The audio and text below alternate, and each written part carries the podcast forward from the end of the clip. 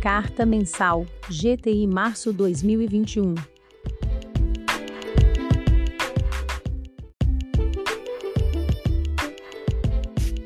Prezados cotistas, em nossa carta mensal de janeiro, sugerimos que deveríamos observar com atenção o caso israelense, pois poderia nos esclarecer sobre os resultados da vacinação em massa. E passados apenas 60 dias, de fato os resultados se mostram animadores. O país que chegou a apresentar 10 mil novos casos por dia, hoje apresenta menos de 200. Os óbitos diários também caíram 85%, lembrando que essa variável reage com atraso anterior além do caso israelense, onde mais da metade da população já tomou as duas doses da vacina, também podemos destacar o Reino Unido e os Estados Unidos, onde em torno de um terço da população, incluindo o grupo de risco, já está imunizada, e houve incontroversa redução no número de novos casos e de óbitos. No Brasil, a vacinação começou com um atraso em relação às nações acima, mas principalmente a partir de abril, novas vacinas começarão a chegar e se somar às vacinas da Sinovac, com destaque para as da AstraZeneca e Sputnik, já a partir deste mês, e a vacina da Pfizer a partir de maio. Com boa infraestrutura para vacinação, devemos ter praticamente todo o grupo de risco vacinado até o final deste mês e metade da população até o meio do ano. Caso esse cronograma seja respeitado, o país deverá ter uma inflexão no número de novos casos ao longo das próximas semanas, e deve haver um afrouxamento nas restrições à mobilidade e à volta do comércio e dos serviços. Diante dessa expectativa positiva quanto à volta da normalidade, as principais bolsas do planeta tiveram um desempenho positivo em março, desempenho este alimentado pela aprovação do pacote fiscal de dólares, 1,9 tri nos Estados Unidos da América, e do anúncio de que um novo pacote de estímulos, de até o SD 3 tri, estaria sendo gestado, com 50% voltado para a infraestrutura. Apesar do Brasil ter vivido seu pior mês em termos de pandemia, o Ibovespa também acompanhou essa euforia com uma alta de 6%. Nosso portfólio subiu 8,57%, acumulando uma alta de 5,94% no primeiro trimestre, 8% à frente do Ibovespa, que encerrou com queda de 2%. Na política, tivemos mais do mesmo, uma reforma ministerial que levou a especulações diversas, com destaque para a iminente saída do ministro Paulo Guedes em função do abandono da responsabilidade fiscal e a votação do orçamento para 2021, contemplando um déficit de quase 250 reais bi, o que alimentou essa tese. Acreditamos que o presidente manterá firme seus compromissos com a busca pelo equilíbrio fiscal e que Paulo Guedes seguirá como fiador, ainda que entendamos que essa agenda esteja acima de um ou outro nome particular. A partir de abril, a volta do auxílio emergencial deverá contribuir com a preservação da demanda agregada, com destaque para os setores de bens e serviços menos discricionários serão quase 45 reais bi ao longo dos próximos quatro meses ou mais, 1,5 Bolsa Família. O grande destaque do período foi o desempenho positivo das ações do Grupo Pão de Açúcar, após a cisão das operações do Açaí Atacadista, ASAI 3, dos demais negócios da companhia, no primeiro dia do mês.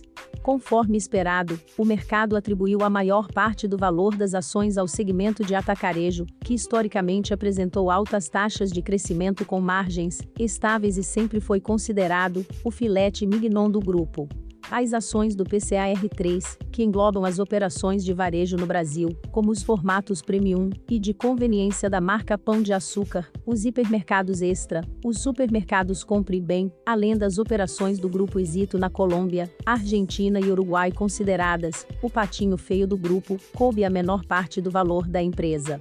Nós já esperávamos por esse tipo reação e trocamos parte de nossas ações do açaí por ações do pão de açúcar. Apesar de gostarmos da operação do açaí, e consideramos que ainda há um razoável espaço para valorização destas ações, principalmente no caso do cumprimento da meta de abertura de lojas nos próximos três anos, as ações do Pão de Açúcar estavam literalmente sendo avaliadas a preço de banana. As negociações no dia leilão da cisão começaram com o pão de açúcar valendo menos do que R$ 5,00 bi.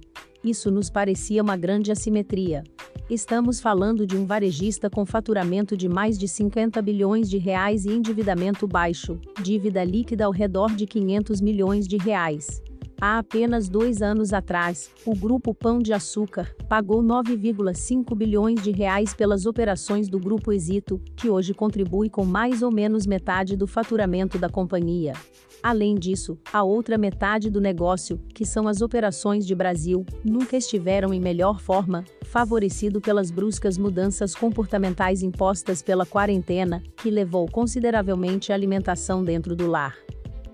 Por fim, é importante ressaltar que, além de suas operações de varejo, o Pão de Açúcar possui algumas opcionalidades que podem apimentar ainda mais o retorno aos acionistas, como uma participação de 34% na empresa de comércio eletrônico C Nova com valor ao redor de R$ 6,00 bi, a empresa já tem resultado operacional positivo, e não seria surpresa que o grupo Cassino negociasse suas ações, seja num re-IPO, seja noutra transação que ajudasse a destravar este valor.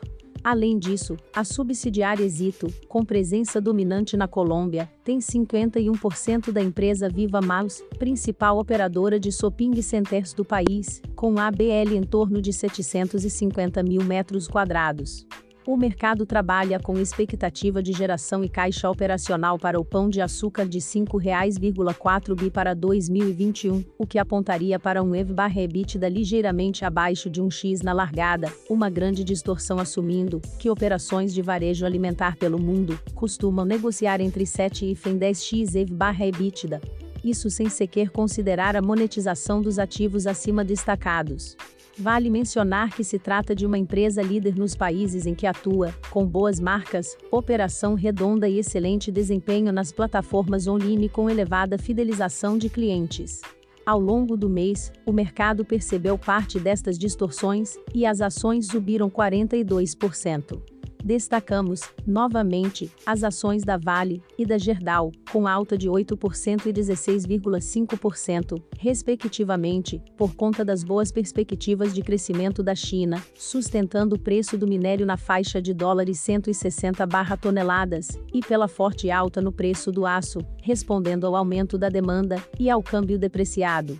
Também vale citar o desfecho do caso Miles, com alta de 18,4% das ações no mês. Aproveitamos para sair desta posição, que entendíamos valer algo, como três vezes o valor que sua controladora, a Gol, se dispôs a pagar pela incorporação. Se pudermos resumir numa frase esse desfecho, seria algo como melhor, um final horroroso do que um horror sem fim. A Go já vinha, há quase três anos, destruindo a perspectiva de geração de valor para sua subsidiária, visando comprá-la mais barato. Obteve sucesso, já que a base de acionistas foi sendo substituída por event-driven players.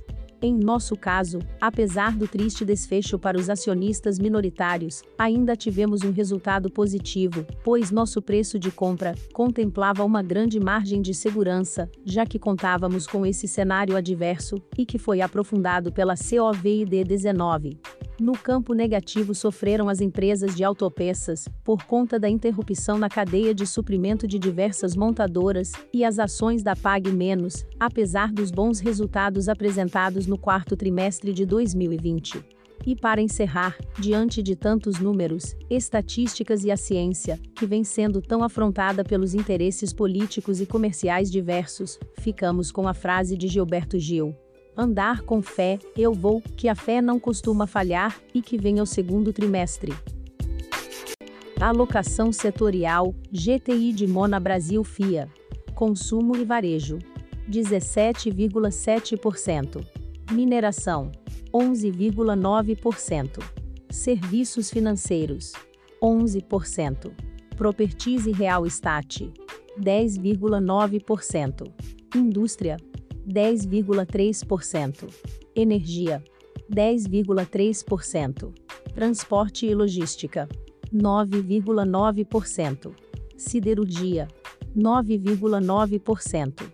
Alimento e bebida, 4,4%. Saúde e educação.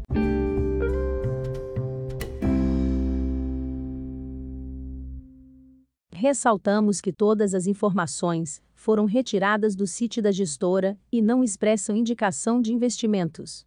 O intuito desse podcast é apenas agrupar as informações em uma única plataforma, facilitando o acesso de todos que se interessam pelo mundo dos investimentos. Podcasts Olhar do Gestor